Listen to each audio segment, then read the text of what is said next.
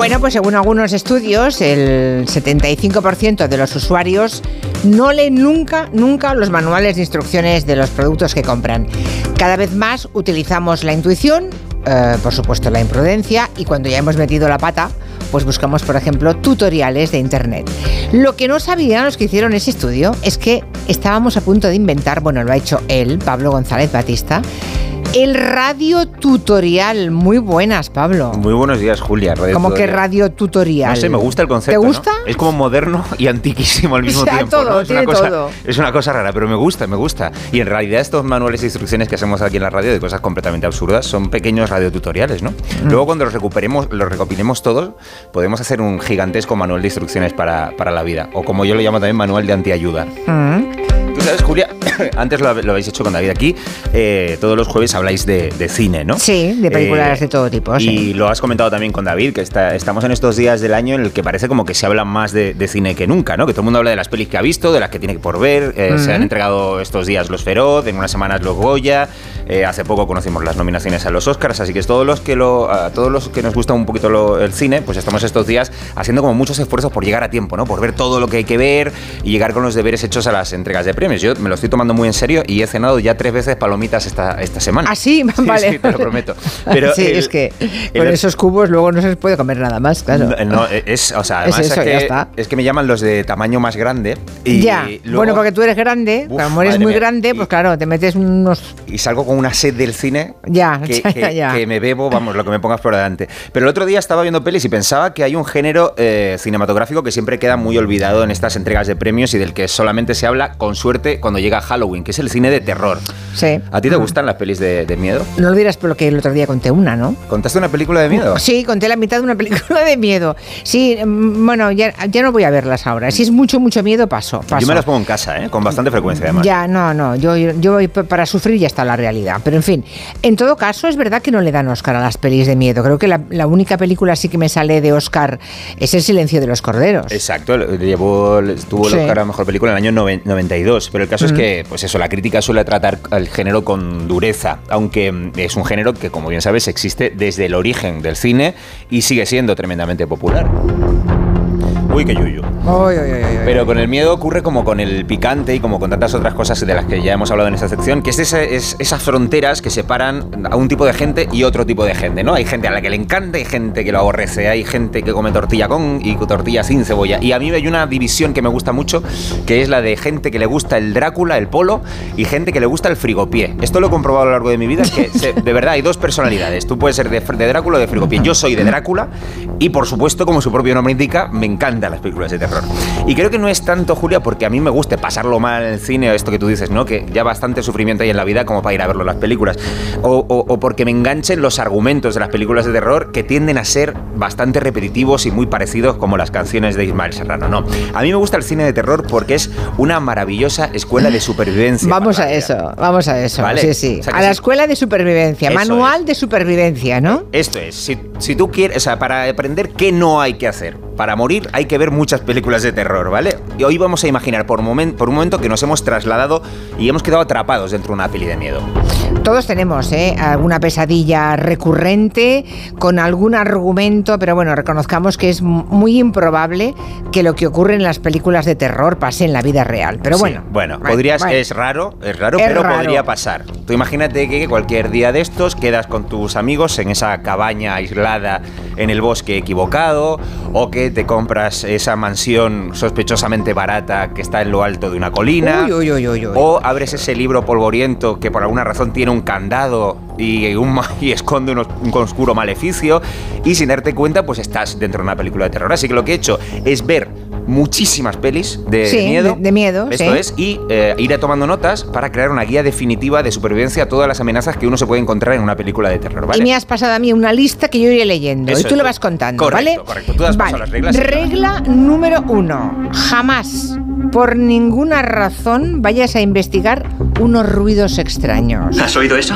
¡Oh, Dios mío! ¿Hay alguien ahí? ¿Quién hay? ¡Da la cara!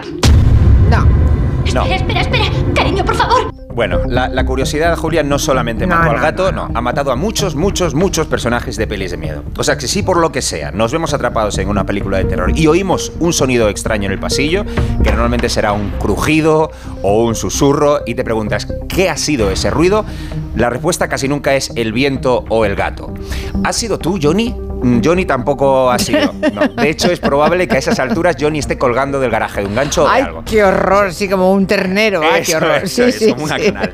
Yo creo que las últimas palabras más escuchadas en una película de terror son Hola, ¿quién anda ahí? Es verdad. Así que si oyes un ruido extraño en una película de terror, sube el volumen de la radio, de la tele. Como si nada. Cierra la puerta por dentro, como suerte, como mucho llama a la policía. En las películas de terror la policía casi siempre, casi nunca ayuda No. o empeora el problema.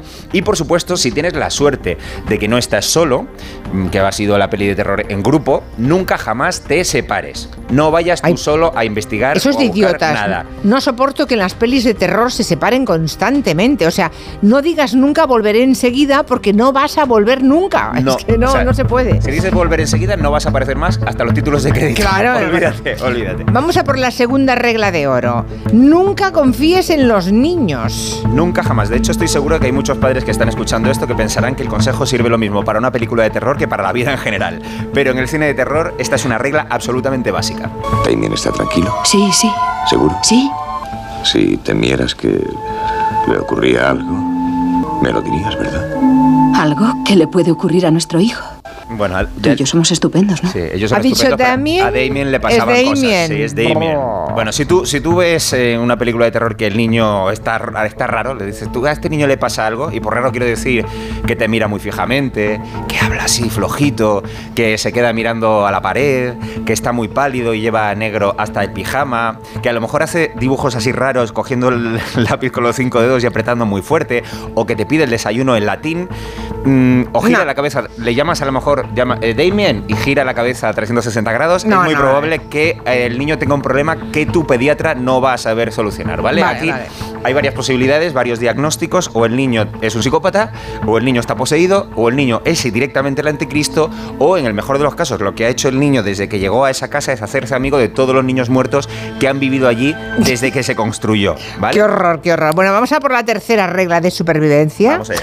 Esta, la verdad es que tal y como está el mercado, me parece fácil de cumplir, porque de casas grandes baratas, pero bueno, jamás te mudes a una casa grande. Eso es. Si tú por lo que sea esta mañana te has puesto a mirar idealista, como haces casi todos los días, y ves una casa gigantesca que tiene un precio sospechosamente bajo y que además casi siempre tiene un árbol sin hojas en la entrada, de verdad confía en mí, mejor quédate en tu apartamento de 30 metros cuadrados interior, porque lo más probable es que esa ganga inmobiliaria que has visto en idealista o haya sido el escenario de un misterioso asesinato sin resolver, o sea un portal al inframundo, o esté construida sobre un cementerio indio. Ya no se construyen casas como esta. Es una reliquia de aquellos tiempos en los que el mundo no tenía tanta prisa, cuando todavía las gentes soñaban en una vida tranquila y apacible. Ha estado vacía durante mucho tiempo y por el precio que piden ahora es una ganga. Para una familia joven es un sueño convertido en realidad. Claro que sí. ¡Oh, qué mal el rollito! sueño está a punto de qué convertirse en pesadilla. Mal Julia. rollito, ya, Cuanto ya, más ya. grande es la casa, esta es un axioma, más grande es tu problema. Bueno, otra, otra regla que me pasa Pablo González Batista. Mantente todo lo lejos que puedas de sótanos, trasteros y sobre todo de graneros. Lo que está ocurriendo en esa casa es un pecado, pero lo que está ocurriendo debajo de las escaleras Ah, es una pesadilla. Claro, si tienes una casa grande, es posible que tenga sótano, que tenga ático, que Oh. tenga granero. Así hay que que tapiar todo eso. Nada, no, pero sí, mejor, por eso te digo, quédate en tu piso. Si, Claro. si tú ves que el, el sitio está oscuro, está polvoriento, se utiliza poco y por alguna razón los americanos les gusta mucho guardar cosas tapadas así con sábanas blancas, créeme, ahí no se te ha perdido nada. Esto lo hemos visto mil veces en las películas. Eh, con una, eh, si bajas al sótano con una linterna, porque Calla, calla, pero ¿cómo pueden bajar al sótano con una mierda de linterna es que no nunca hay ves luz en el sótano, Julio. No han Ah, puesto luz. A veces por hay una favor. bombilla que dices tú, esto está ahí desde que Newton inventó la bombilla. Una bombilla así que ilumina poquísimo. Bueno, pues si mientras está bajando las escaleras al sótano, tú ves que eh, hay un gato, ¿sabes? Que sale un gato y te asustas. Uh, bueno, ya. pues tu esperanza de vida es de tres segundos a partir de ese momento. Más reglas de supervivencia para las pelis de terror. Esta ha salido antes. Enseguida la ha mencionado con la coña de que era Romy, un espejo Romy. ¿Tú recuerdas los espejos Romy No. de los baños? Vale, tú no, pero José Luis Gallego sí. Vale. Muchito cuidado con los espejos del baño. En mi veo cosas horribles.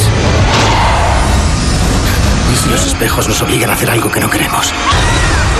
No tengas miedo, mamá. Solo han venido a jugar con nosotros. Aquí tenemos espejos y niño hablando flojito, o sea que es doble combo de, de terror. Es curioso, Julia, pero en las, en las películas de miedo los baños nunca jamás son un lugar seguro. Ningún baño es seguro en una película de miedo, pero lo es mucho menos si tiene uno de esos armarios con puerta de espejo, que no sé si los Romy eran Sí, así. eran así, Vale, sí vale. señor, así tal, totalmente. Bueno, pues estás en una película de terror, apunta. Jamás te quedes, que esto le gusta mucho a los protagonistas de las películas de terror, quedarse mirando a sí mismos quietos delante del espejo un rato, porque en algún momento te van a empezar o a sangrar los ojos, o vas a envejecer prematuramente, o te van a salir bichos de la boca, o algo. Ah. Y por supuesto, si tienes armario Romy, que yo sé que esto Sí. es una antigüedad, pero todavía hay armarios Romy por ahí, nunca abras y cierres el espejo ese del armario, porque en cuanto lo cierres, vas a tener al malo detrás, Ah, seguro. sí, es horrible, pero si tienes que coger, yo qué sé, eh, el dentrífico, ¿qué No, haces? Te lavas los dientes otro día o en la cocina, donde no hay espejo. O sea, a lo mejor. Y, y si te estás lavando los dientes, no te agaches para enjuagarte, porque en cuantito te levantes, Uh. está ahí. vas a tener al malo detrás. Ah, qué horror. Y por bueno, supuesto, no se diga- nunca digas nada tres veces delante del espejo. Así que hay que ir duchado. A las películas de terror se, se va con duchado. los dientes lavados, la vejiga vacía, ¿vale? Vale. Hay otra quinta regla de supervivencia en las pelis de miedo, es que hay que pasar la ITV regularmente. Yo siempre pienso, ¿no ven películas de miedo los actores de las películas de miedo? O sea, no es para evitar una multa, es que por alguna razón en las películas de terror el coche jamás arranca cuando tú quieres que arranque, ¿vale? Si imaginemos que has sido capaz de, de escapar del asesino y que las llaves no se te han caído por el camino, que esa es otra cosa. Cómprate Hombre, un llavero gordo para que no se te caigan las llaves, porque se les caen a todos, ¿vale? Sí. Entonces, eh, consigues llegar al coche, ¿vale? Estás dentro del coche, vas a del contacto y puedes estar seguro de que te va a pasar esto. ¡Deprisa, subirle a la camioneta! Y si bien, rápido, rápido. Sí. Lo hemos conseguido. ¿Qué le pasa a este trasto? Claro. ¡Mierda! Ya sé, es el delco. Es el niño, es el Delco. Bueno, yo no sé ni qué es el Delco, pero recuerda que hay que comprobar el Delco, hay que comprobar que la batería esté cargada, que el depósito está lleno, que no te han cortado los cables de los frenos. Hay que visitar preventivamente al mecánico si vas por si te, cuen- te encuentras en una película de terror y cruza siempre los dedos. No vaya a ser que el mecánico sea también un zombie o un asesino, Oh. que esto puede pasar. Es muy probable, es muy probable. ¿Vale? Y no, no eches gasolina tampoco, porque en la vida real los empleados de gasolineras son gente encantadora o que no te hacen ni caso, salvo que vayas al baño que te miran raro. Pero en las películas de terror, los gasolineros siempre no tienen dientes, pero sí tienen muchas ganas de matarte. Ya, ya, ya. Sí, en las pelis de miedo. Sí. Sexta regla para esa supervivencia. Por favor, no acampes en medio de la nada. ¿A quién se le ocurre? Nada, ni escapada Eh. romántica de fin de semana, Nada, cabaña nada. con encanto, glamping, viaje con los colegas a una casa rural. No, no, no, no. Mira, a ti te gusta la naturaleza y la sensación de estar lejos de todo, pues te digo a alguien a quien le gusta más que a ti. A los animales salvajes, a los zombies, a los psicópatas y a los monstruos en general. A ellos también les gusta la naturaleza. Oye, Scotty, ¿cómo es ese sitio al que vamos? No sé, debe ser una casa muy vieja, Oh. un poco abandonada. Pero está en plena montaña. Claro. Eso me dijo el que me Venga. la alquiló. ¿Será por eso por lo que nos la ha dejado tan barata? Por eso es. ¿Ves? Bueno, pues ¿A como... quién se le ocurre? A los malos también les gustan las cabañas destartaladas y las tiendas de campaña porque no hay nada, Julia, como descuartizar en la intimidad, ¿vale? En, en un bosque así a Sí. muchos kilómetros de la civilización, sin cobertura. Así que eh, ese baño de bosque que te quieres dar puede terminar en un baño de sangre muy fácilmente, ¿vale? Así que mejor págate un hotel. Cuidado, no reserves en el de resplandor. pero Hombre, mejor claro, un hotel. depende, porque hay hoteles también que no está sí, mal, ¿eh? es verdad. Vamos a por la séptima regla para sobrevivir a una peli de terror. El asesino, eso hay que metérselo en la cabeza. El asesino siempre sigue vivo. Da En los momentos en que no estés seguro de que el no muerto está muerto del todo, no racanees con las balas. Porque con otro disparo limpio a la cabeza, esa mujer podría haber evitado convertirse en una Happy Meal humana. O sea, siempre viven. Siempre, Ah. siempre, siempre. ¿Sabes qué pasa? Que es que hay que hacer secuelas de la película. Entonces, si estás en la primera entrega, eh, casi seguro que el monstruo, bueno, prácticamente ninguna, ¿vale? Siempre quieren dejar abierta esa puerta. Así que, aunque se haya caído por las escaleras, le haya ardido la cara, le hayan metido seis puñaladas, se haya dado con el meñique en la pata de la mesa porque estaba oscuro, da igual. Sigue vivo. El monstruo sigue vivo. No te agaches a comprobar, si- porque hay mm, el cementerio de películas de terror está lleno de gente que olvidó esta regla, ¿vale? Importante, lleva también ropa cómoda. Especialmente el calzado, no te vayas a poner chanclas, tacones altos o zapatillas a andar por casa. Tenis. Y por último, contén tus impulsos. Si tienes relaciones sexuales en una película de terror, esto también es una regla no escrita, Qué mueres raro. seguro. Así que mantén siempre los pantalones puestos. Y otra última regla que para mí es básica, hay, si estás en una película de terror, casi seguro va a haber banda sonora. Tienes que estar muy atento a cómo suena la banda sonora, porque te va a dar muchas pistas de lo que te va a pasar. Por ejemplo, si escuchas esto, sal de la ducha, hijo. Sal de la ducha o no te... Que te digo que estando en Barcelona, igual que os pille en la ducha, eh, empieza a ser difícil a partir de ahora en Cataluña, en Cataluña ¿eh? De determinadas horas del día. Sí, va a ser difícil. Pero aquí dice un oyente que esas linternas nunca llevan interruptor, que además tienen que darle golpecitos para encenderla. Exacto, exacto. Sí, Ese es sí. el colmo. Y se apagan cayéndose al suelo y rompiéndose también, no. Eh, no y luego Martis nos cuenta un chiste de Drácula que dice Conde Drácula trabaja para reparar su ataúd y grita Vladimir, sí Conde, pásame el destornillador. Aquí tiene, señor. ¡No! ¡El de cruz no! No malo, Bueno, ¿eh? Y lo, lo has ha- contado muy bien. Bueno, lo ha contado Martis, yo lo, lo he interpretado Bueno, como he has podido. bien. Hasta la semana que viene, Pablo Hasta González, viene, Batista. Adiós. ¿Dónde nos llevas con viajes a corte inglés? Hay que decidirse, ¿no? Hay que escoger. Venga, pues porque elegir una playa, una ciudad, un restaurante o incluso una piscina, pues ves donde quieras, ¿no? Con viajes el corte inglés y Celebrity Cruises puedes tenerlo todo a bordo de un resort de lujo y relax en el mar. Navega desde los mejores lugares del mundo hacia los mejores lugares del mundo. Visita hasta ocho destinos en un mismo viaje. Cena en un nuevo restaurante cada noche, descansa en espacios lujosos diseñados hasta el último detalle, encuentra tu bienestar mar adentro y todo con el mundo a tus pies. Planifica tus próximas vacaciones y explora las maravillas del viejo continente. Italia, Croacia, Francia, islas griegas, fiordos o relájate en las paradisíacas playas del Caribe.